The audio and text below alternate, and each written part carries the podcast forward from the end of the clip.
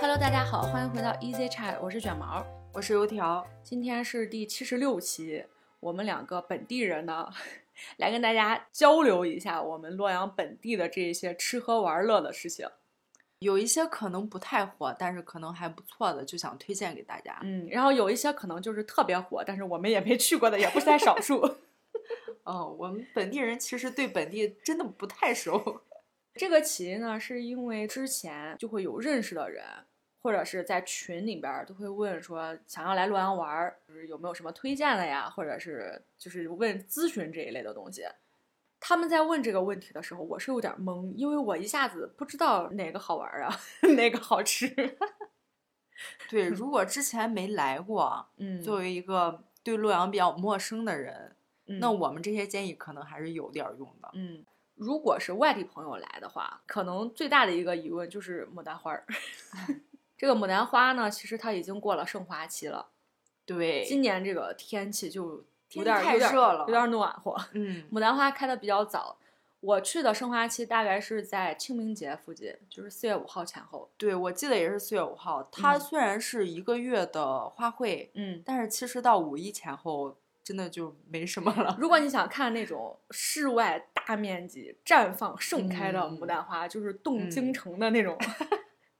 明年来早一点 儿，五一来可能你能看到的应该是我们培育的还有晚开的品种，但是那一些呢，基本上就是在专门的室内的那种。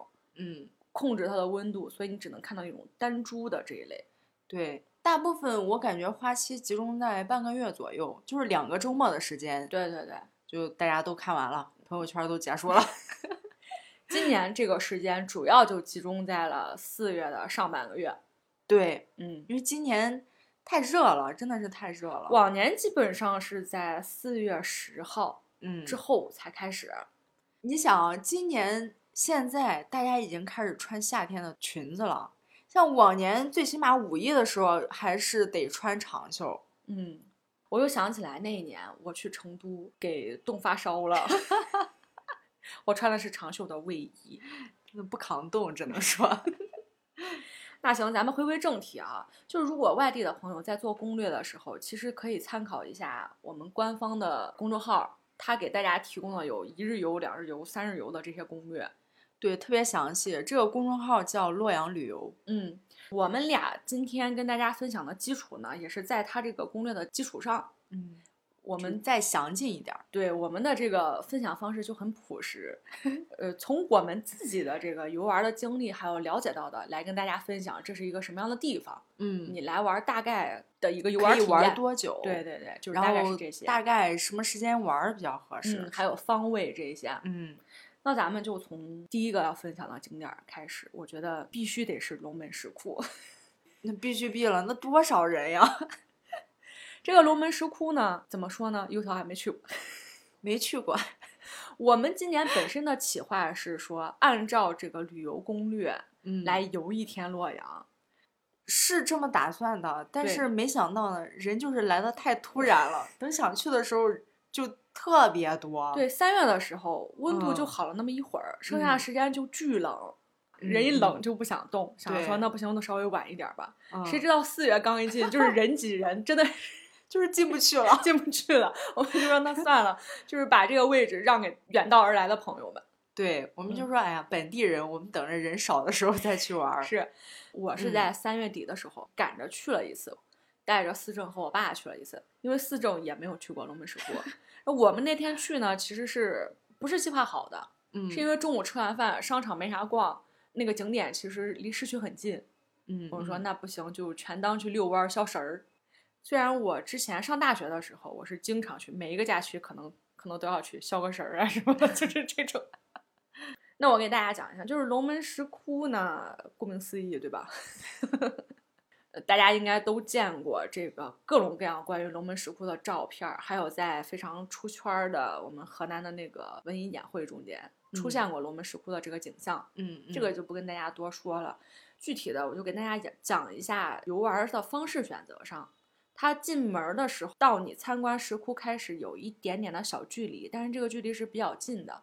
你可以坐电瓶车，也可以不坐，因为这个距离比较近。然后龙门石窟它的观赏路线呢是一个 U 型的，河的两边儿，嗯，两条步道，进去参观之后走到头儿，然后再绕到河对岸，再勾回来，是这样的一条路线。然后河对岸呢，你过去桥就有一个电瓶车可以坐。我们是那天消食儿嘛，对吧？所以我们就没坐电瓶车，全程是走路下来，大概是晃悠了两个多小时。嗯倒是感觉还挺远的，这么晃下来。不近，反正走了一万多嗯步。哦，对。但是我听你的意思，可能门口的那个电瓶车其实是可以不坐的，对，很近。因为是进去不知道的人，他会以为哎，到底有多远还有电瓶车？嗯但是实际上呢，如果大家行动方便的话，嗯，倒是没什么必要。对啊，就是还有就是像这种景点儿啊，尤其是嗯龙门石窟这种人比较多的地方，嗯，如果嗯你怕挤，你就早点儿去， 因为晚去可能又挤又晒。对， 然后还有呢，如果你想看龙门石窟的这个全景啊，就是它嗯过来河之后有一个观景的平台，你可以远远的隔着河看这个龙门石窟的全貌。对，应该大家看过网上的照片，好多照片都是在这边拍的。是，嗯，而且你参观这个龙门石窟哈，嗯它是搭了那个小台阶，嗯你基本上就是属于要上上下下、上上下下这样子。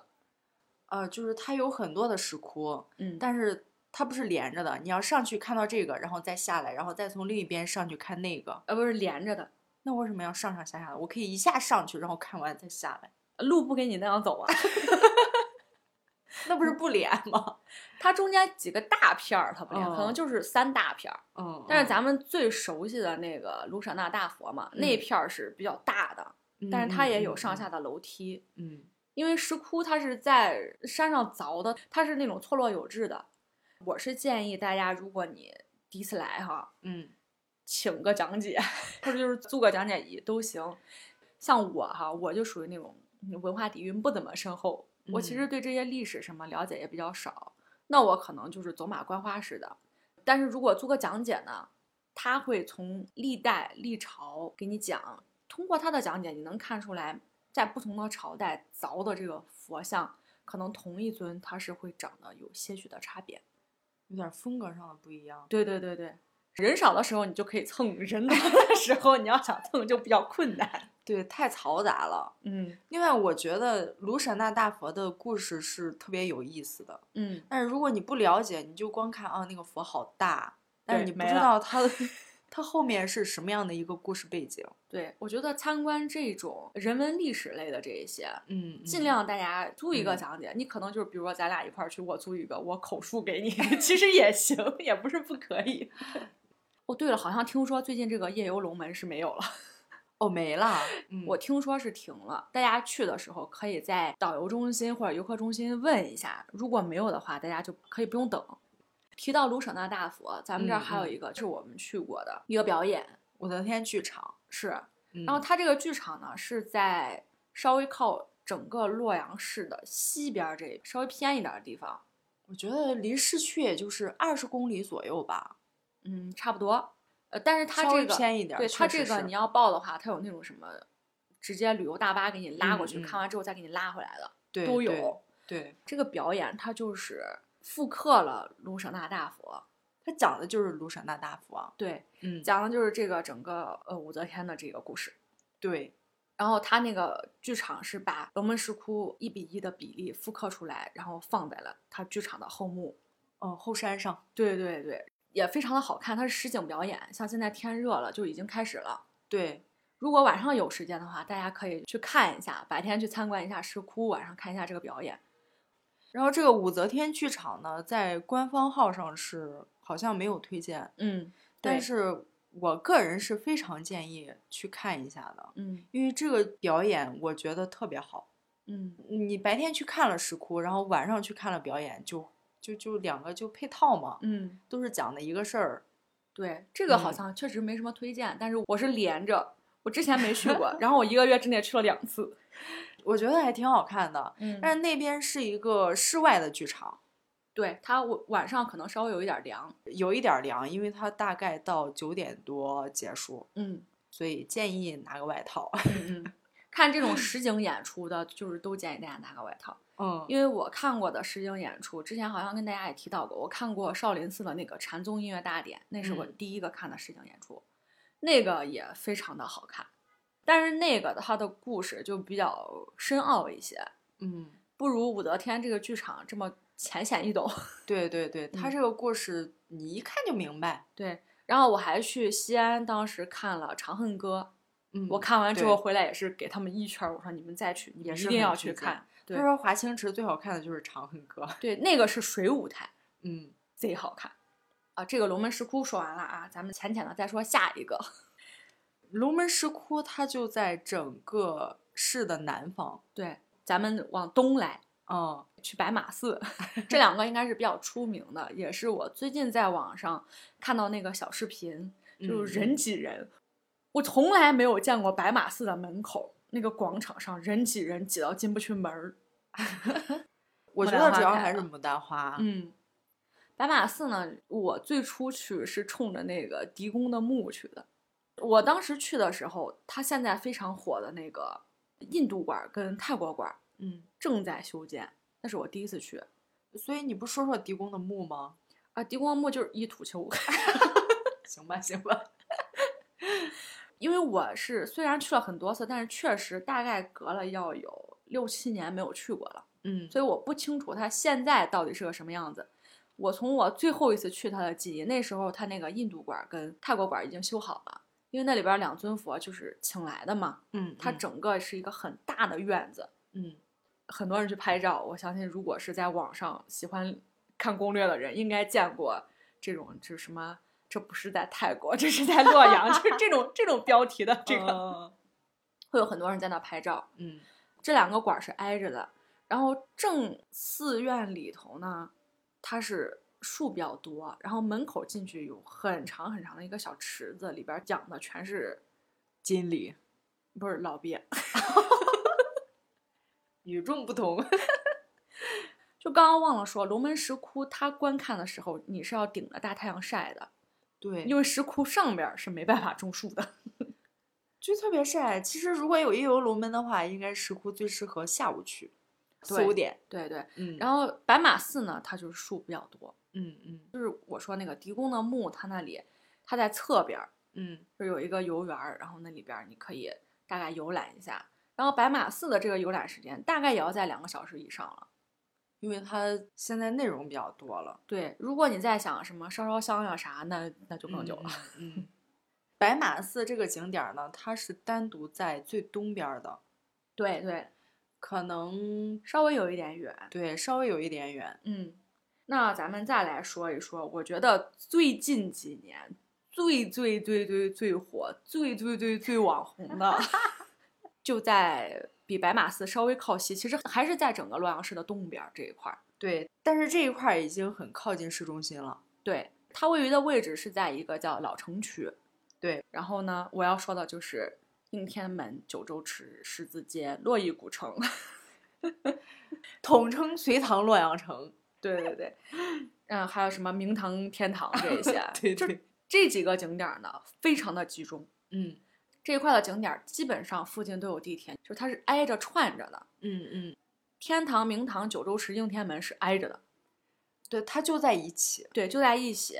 嗯然后这几个点儿呢，你如果仔仔细细逛的话，就是也能逛很长时间；如果你走马观花的话呢，就是也很快。 应天门应该是主要是看表演了，嗯因为应天门它不就是一道城墙门嘛。对对上去之后可能会比较好看。嗯，呃，之前做核酸那会儿，还还流流 还还流流传传有一张非常好笑的 图，正要上场 了。因为在应天门那里，当时是设了一个嗯核酸核检酸测嗯点儿点儿，检测点儿，然后大家就排那个长长的队，嗯，然后那个点儿刚好就在门儿那儿，对，然后一条队直线就对在那个广场，然后后边就有人张笑说我要去上朝了， 也侧面说明咱们这个应天门其实是非常的恢宏的，比较大。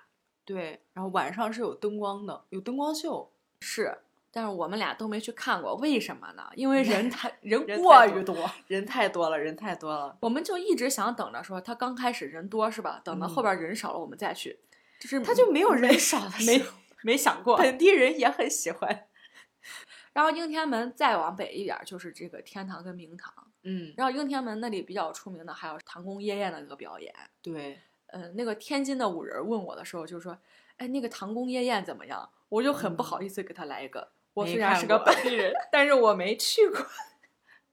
天堂名堂的里边，它是有固定时间的表演，哦，主要还是看表演。对。但是你进去之后，入眼望去全是金灿灿的。你到那之后，你要把这个东西带入到古代的古话，代你就会想象到当时的盛唐应该是怎样一个景象。之前会表演什么武则天登基啊，还有就是这一类的东西，嗯，那假期期间肯定是有的。对，都会有，它会有一个时间表。嗯，然后这三个抛开表演不说，都不大。对对对，其实九州池也还行，也不是很大，嗯，但是九州池也是表演，对或者对是晚上的灯光，嗯，它是一个公园儿。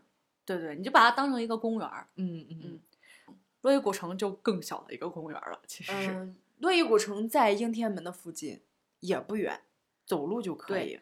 洛伊古城它是跟十字街还有那个丽景门儿，它们是连着的一块儿，就没分开，它是连着的两条街。啊对，就有一个非常出名的 UP 主，嗯他在牡丹花开的时候来咱们这儿拍了一条非常好看的视频。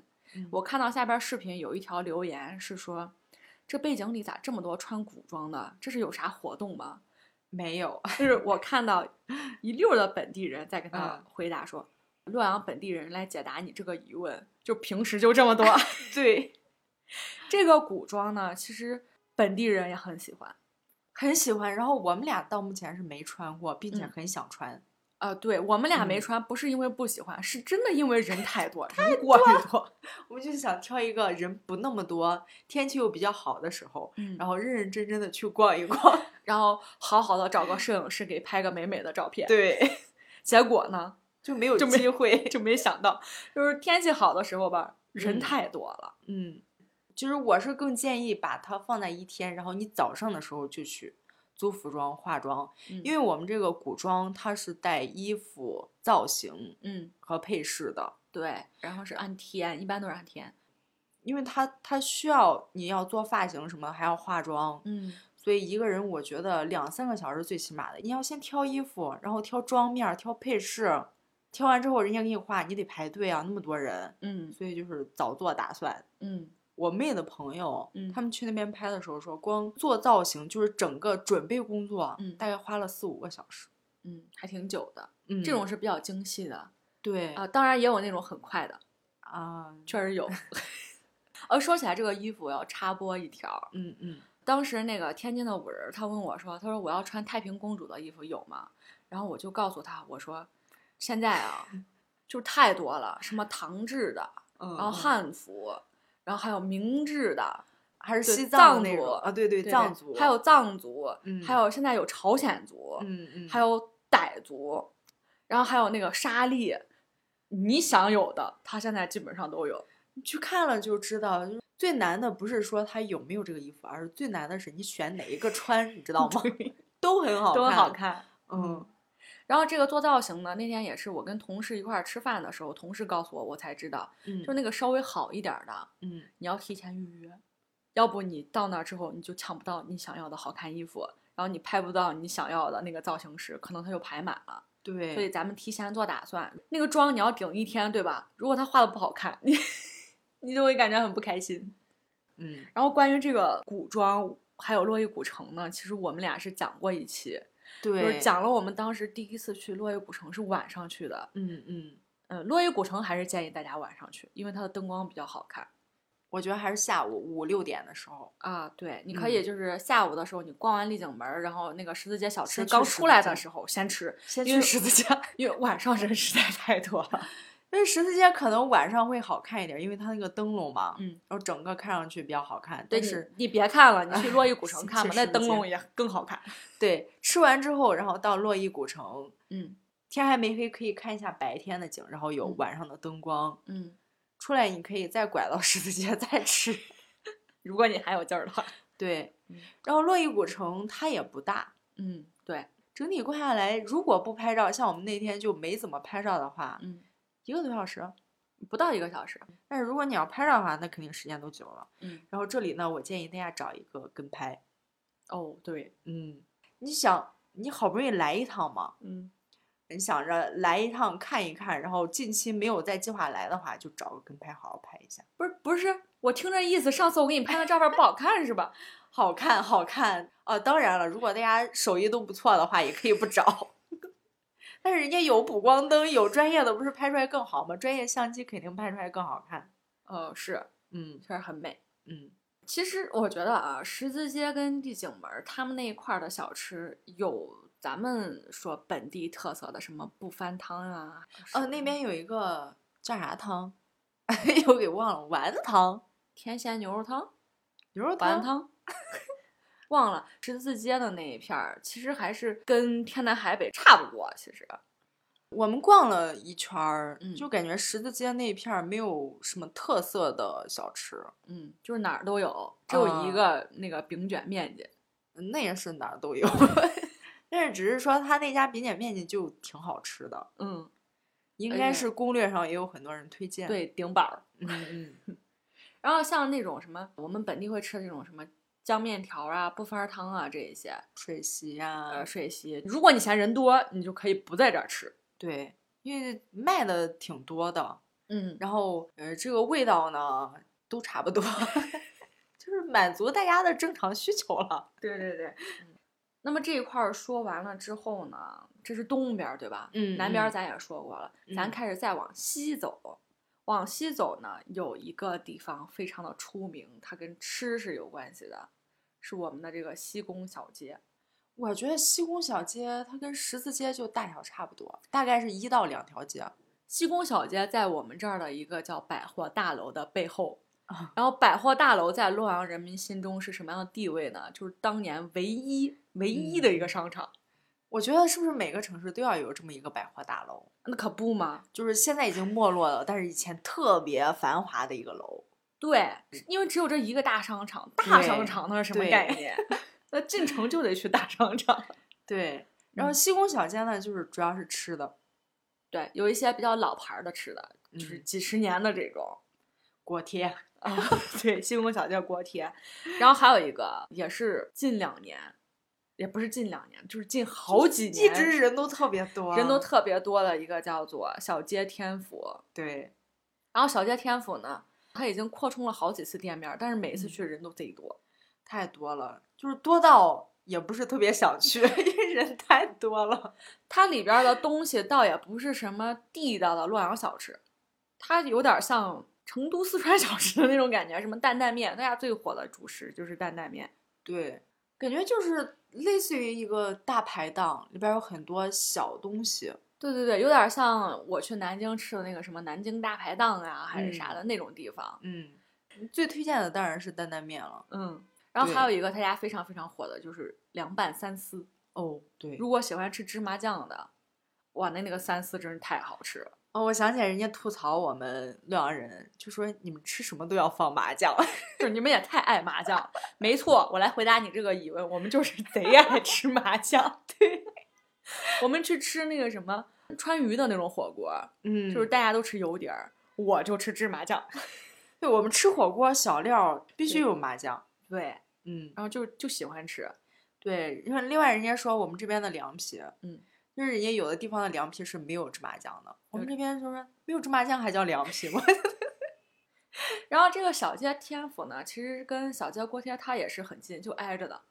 就邻居啊，啊，我最近就去隔壁吃，我最近去吃最长的一个操作就是我去对面买一点点锅贴，嗯，然后呢，我去小街天府点个三丝，再来一个我最喜欢吃的桂花糖玉苗。嗯，就是那担担面可吃可不吃，吃多了，吃多了就就就就也那 样。嗯，关于小街天府想吃什么呢？就是应该网上有很多攻略，但是这个地儿吧，我觉得现在如果你去排两三个小时，那就不至也于大可不必，不至于，不至于，对，也不至于，大可不嗯必。市嗯区的这几个主要的景点儿，咱们就说差不多了。但是还有一个地方是我们一直非常想去，但是没去成，哦，就是是那个隋唐大运河的博物物馆这个呢是新开不久，对，嗯，新开应不久，该是去年吧，听说是贼好看、贼出片儿的那种地方我特别喜欢它那个外形，啊。对，然后尤其是哦它晚上亮灯，我前两天刚看过有一个人说，有多少人没有见过隋唐大运河博物馆晚上亮灯的那个时刻？然后他又照了一张，天还没有黑透，嗯但是华灯已经初上了，嗯嗯，倒映在水里头有灯、有建筑物，还有那个微微暗的那个天空的时候，真的是特嗯特别别好看特别好看，特别有意境。然后大运河博物馆这个里边儿，它的各种造型也是非常好看，包括它那个楼梯，嗯那个波浪形的楼梯，最出嗯片儿的地方。哇，但是为什么没去呢？因为约不上。 这地儿呢，提醒大家，如果你在出行的计划当中有这一站，你嗯提前在它的公众号上面可以是进行预约，它是预约制的。对，因为这个五一呢，洛阳这边的游客可能会比往常都多很多，嗯所以你提前做好攻略，要去的地儿都给提前约上，嗯，哪怕你到时候有什么事儿耽搁了，也比你想去去不了强。就市区里边的这个景点儿，咱们基本上说差不多了。嗯，官方给的旅游攻略里头有一个，也是在小视频上 很火、很出圈的，叫老君山。但这个老君山呢，它是距离市区有一点距离，有太多距离了， 有点儿远。对他给的攻略呢，是你去完老君山之后再回来去十字街和丽景门儿，这个就嗯有跟点不有点上考验你的功力。 跟不上。我觉得老君山最起码得当天去，第二天回，嗯，因为它大概距离市区有一百多公里。这个老君山呢，它是在洛阳下边的一个县，距离的话大概是一百五十公里左右，嗯，呃，其实还是稍微有一点远了。它虽对然对有对索道，但是还是比较累的。嗯，就是当天往返的话，我觉得是比较耗费精力的，可那能你肯定要很早早起晚对归。早起晚归。嗯，另外就是老君山，它的位置正好在那个县城边儿上，离县嗯城很近。嗯那离它很近的还有一个鸡冠洞。嗯。那你都到那儿了是吧？ 是不是想两个地儿都去一下？ 呃，那这个牵扯到县区，那景点可就太多了，对，那你到栾川了是吧？那嗯栾川还有别的，还有所以那个什么王府竹海啊啥的。对，所以五一这几天，嗯，其实是不太建议去那么远的，嗯，因为市区这边就感觉差不多了。对如果你行程时间久的话，可以去周边儿都玩一玩儿。对，嗯，出游的这个景点，如果你要想安排，就想去看金顶嗯，这个的话，那你时间就稍微安排的宽裕一些。你这一天可能就只是老君山了。对，现在老君山有好多年轻人啊，嗯特别喜欢夜爬，嗯也可以尝试一下。嗯。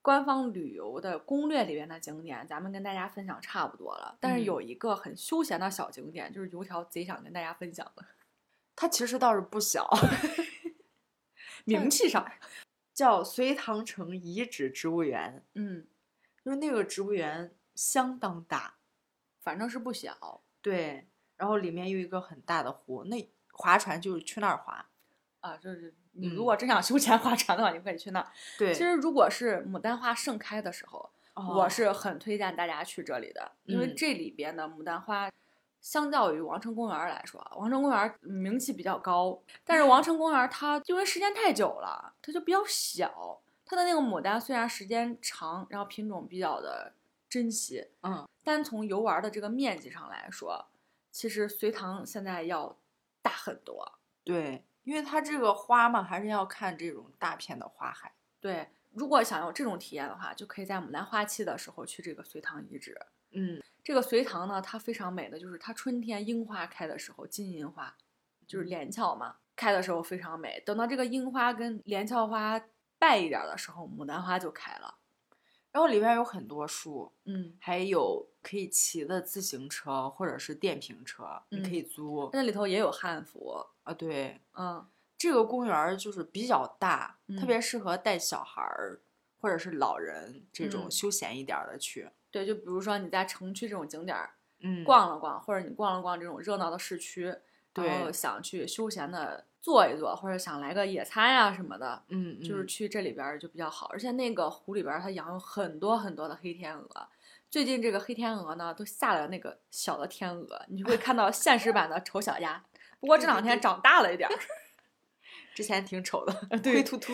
很小很灰秃秃，真的是现实版的丑小鸭。嗯嗯，那这个玩儿基本上说差不多，咱们重点儿来讲讲吃。吃其实刚刚也有穿插嘛，嗯，我觉得嗯最重要、最重要的，对我来说，我首先给大家推荐的就是你体验一下这个荷塘。必须要喝，必须 要喝。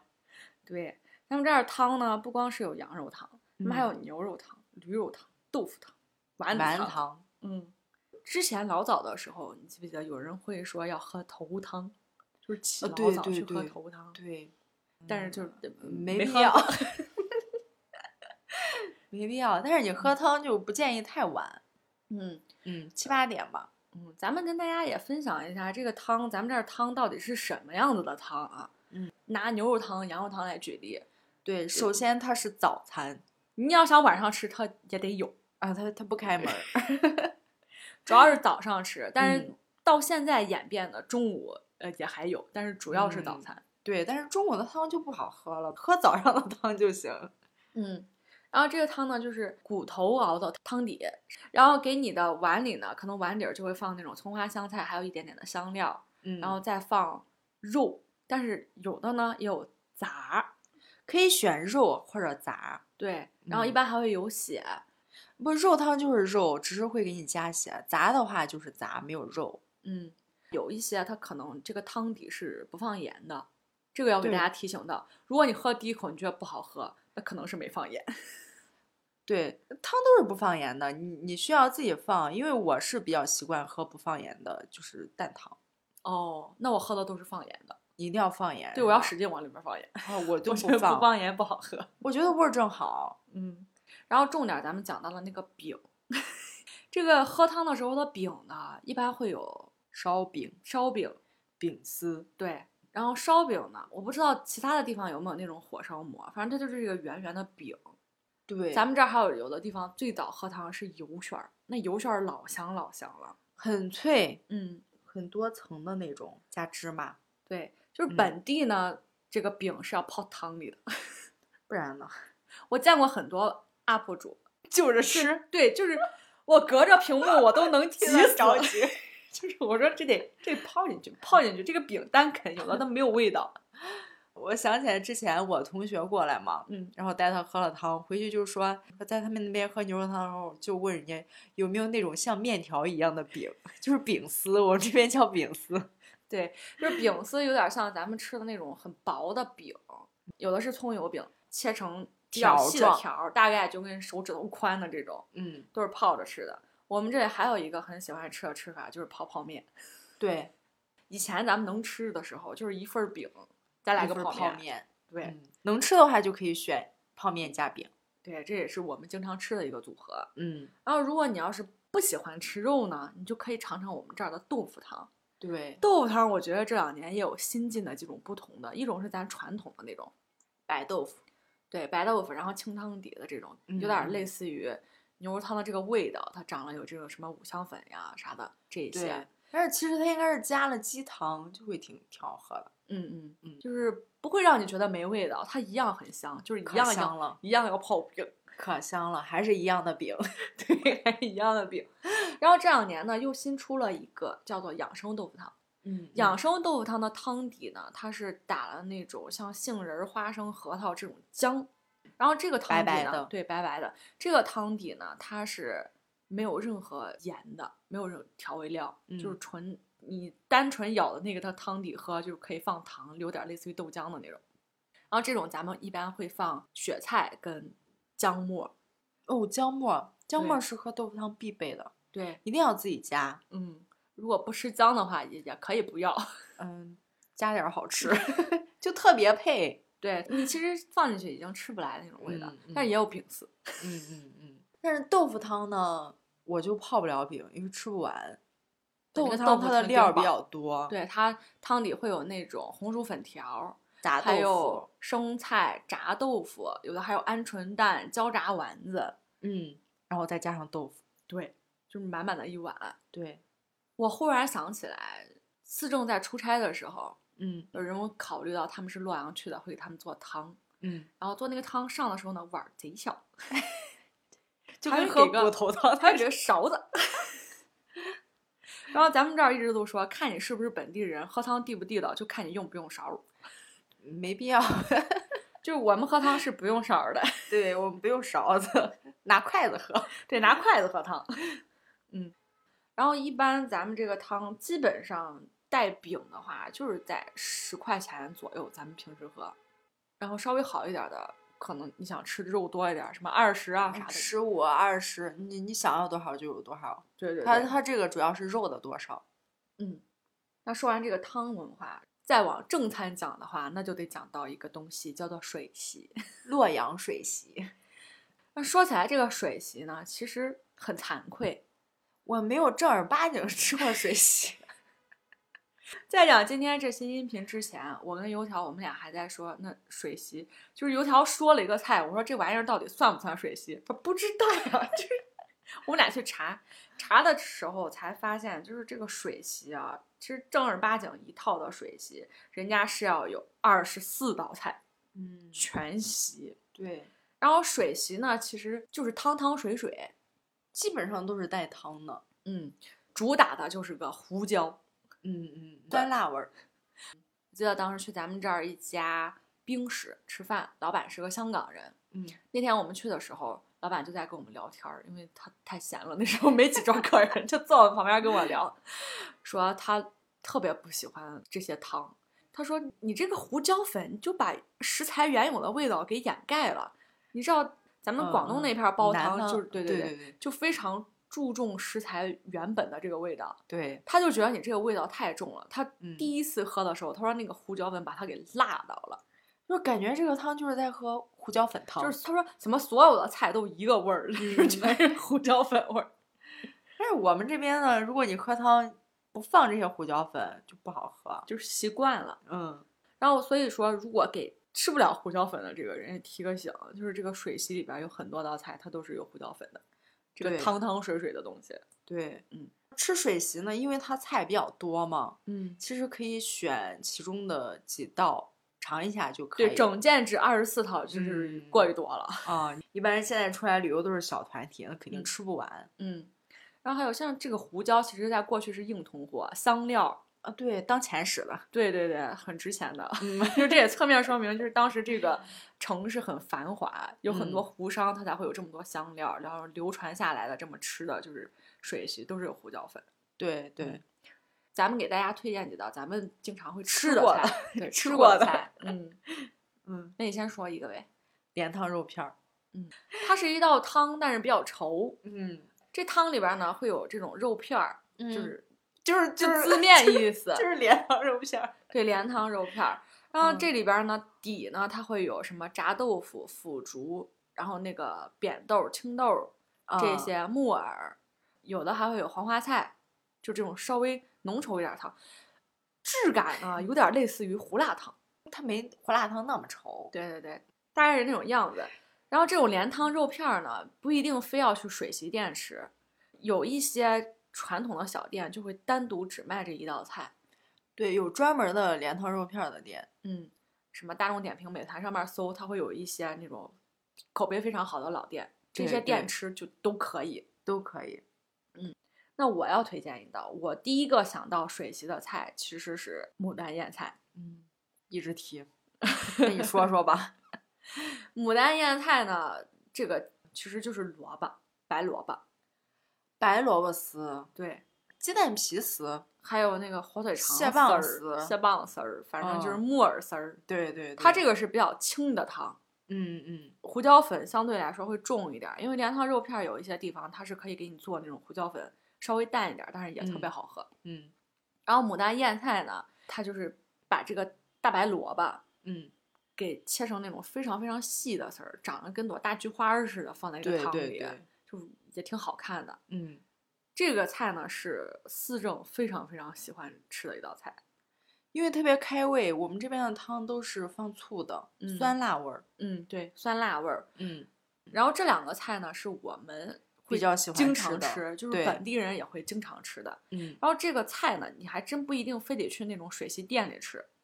我们经常吃的有一个馆子叫做老洛阳面馆儿，嗯嗯，然后是它个连锁。对它它虽然叫面馆儿吧，但是它对其实是炒就菜 是个店炒菜店，好奇怪。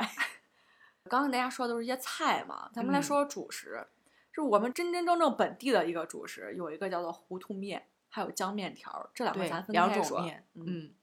然后呢，我是比较喜欢吃糊涂面。嗯糊涂面呢有两种做法吧，整体有嗯两种，嗯一种就是它是把面粉炒炒了一一下，对，嗯，炒香之后加水煮面，对是比较稠的一个汤面。嗯，还有一种做法呢是，家里边儿会做的，对家常的做法是放玉玉米米丝儿身，玉米丝儿， 就是那种嗯粗颗粒的玉米。对，就是打碎的玉米嘛，嗯，放那个，然后放花煮生、豆子黄豆， 对对，煮豆子的汤嗯底，然后对再放炒好的菜跟面。嗯嗯呃，我还记得第一次就是叫东北那个朋友，她带着她东北老公来的时候，第一顿饭，我我就说，我说那咱必须得去吃这个胡糊同涂面，面加上咱们那个烧烤。嗯然后那天晚上点了一条咱们这儿的烤鱼，嗯嗯，来了一杯咱们这儿的海碧，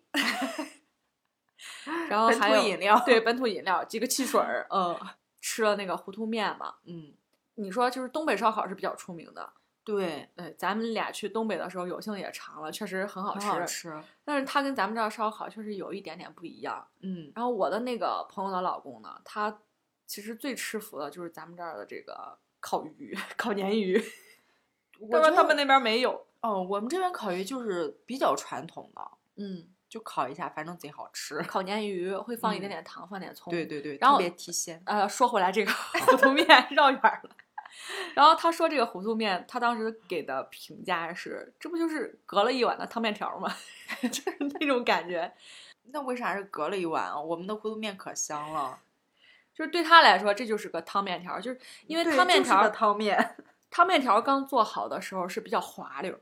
嗯，如果你比如说中午做了，你晚上再吃，去剩热饭一下的时候，它那个就比较软烂。对，然后这个糊涂面呢，其实就是比较软烂。嗯但是为啥给大家推荐这个面呢？就是我自己都觉得这糊涂面贼香，因为它那个炒炒面的底儿就对，特别。好吃。这个面就特别适合当宵夜，嗯，就是在晚上九十点的时候吃，对，如果更你香饿。了，你就去那排行榜上搜一家最好吃的那一家。，对对对，呃，刚刚我们说的这个老洛阳面馆儿就不错。啊，他面馆卖的就是这个面。嗯，那我来跟大家说一说这个江面条吧。嗯这个呢，我觉得它的受众还真不一定上来你就能吃得惯。外地人可能第一口吃会觉得这面条坏了，对，它是酸了，对，它确实是用那个绿豆的浆，是一姜水。对，很酸。嗯，然后这个面条其实我觉得比糊涂面更考验它做的这个味道，对，因为糊涂面想做好吃，我觉得很简单，嗯，但是江面条想做好吃，我觉得很难。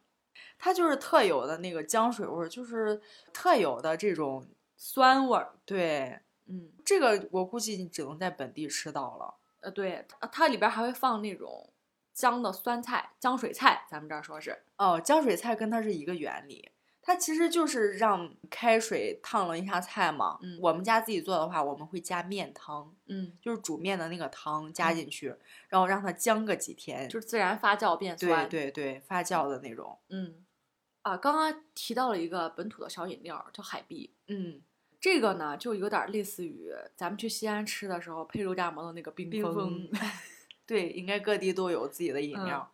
我们这个海碧呢，我们自己最喜欢喝的是它那个浅绿色的瓶子，叫做水蜜桃味儿。它有三种味道：嗯，原味儿、水蜜桃味儿、橘子味儿。嗯，就是大部分嗯朋友嗯来的时候，我会说原味儿呢，它有点像海碧，它也不出彩。橘子呢，那那太多了，你尝尝水蜜桃儿的吧。 不是原味儿像海碧是是什么一个软像法？ 原味儿像雪 碧。应该水蜜桃的受众也是比较多的，嗯，大部分人还是喝这个味道。然后还比较有特色嘛。嗯，都有卖，反正 对，基本上饭馆子都有这玩意儿。嗯嗯。刚刚说的这些美食呢，没有固定的地方，也没有固定的店，嗯因为太多了，嗯很多好吃的也就不再推荐了。嗯，但是有一个地方呢，有一条美食街，嗯，我们俩还是很推荐的，并且官方账号上可能提的比较少，嗯，它叫广州市场。对，这个广州市场是近几年重新修缮了一下。嗯嗯，以前都一直有，但是以前比较小，然后嗯现在修缮了一下，就范围扩大了。嗯并且广州市场它的风格呢，就类似于广州那边的风格。 你这是这个市场里边儿呢，基本上都是卖的吃的，嗯在它的北边儿是一个豫北新街，嗯都是卖吃的的，嗯特别多。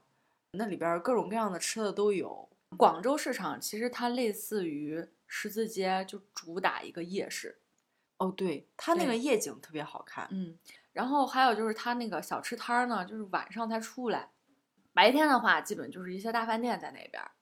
对，那说一下我们吃过的几个吧。嗯首先那边那家烤苕皮，我觉得还可以，因为我妹说她没有吃到特别好吃的烤苕皮，嗯但是广州市场的那家烤苕皮还可以。嗯它有一些摊位是一个小火车，嗯就是在小火车里面卖吃的，嗯造型上还是比较好看的。嗯，广州市场其实到晚上还是挺热闹的。嗯，它白天相对于没有那么多人，因为白天的话，那些小吃摊儿都不开门儿。嗯嗯，它在整个洛阳市比较大规模的一个夜市，嗯夜市小吃嗯比那个十字街和西宫小街都要大。啊，对，嗯，其实我觉得这儿的小吃，比较嗯全。但这一片儿就是只有这么一个地儿，嗯，可能很多人没有把它给连起来的话，会忽略这个地方。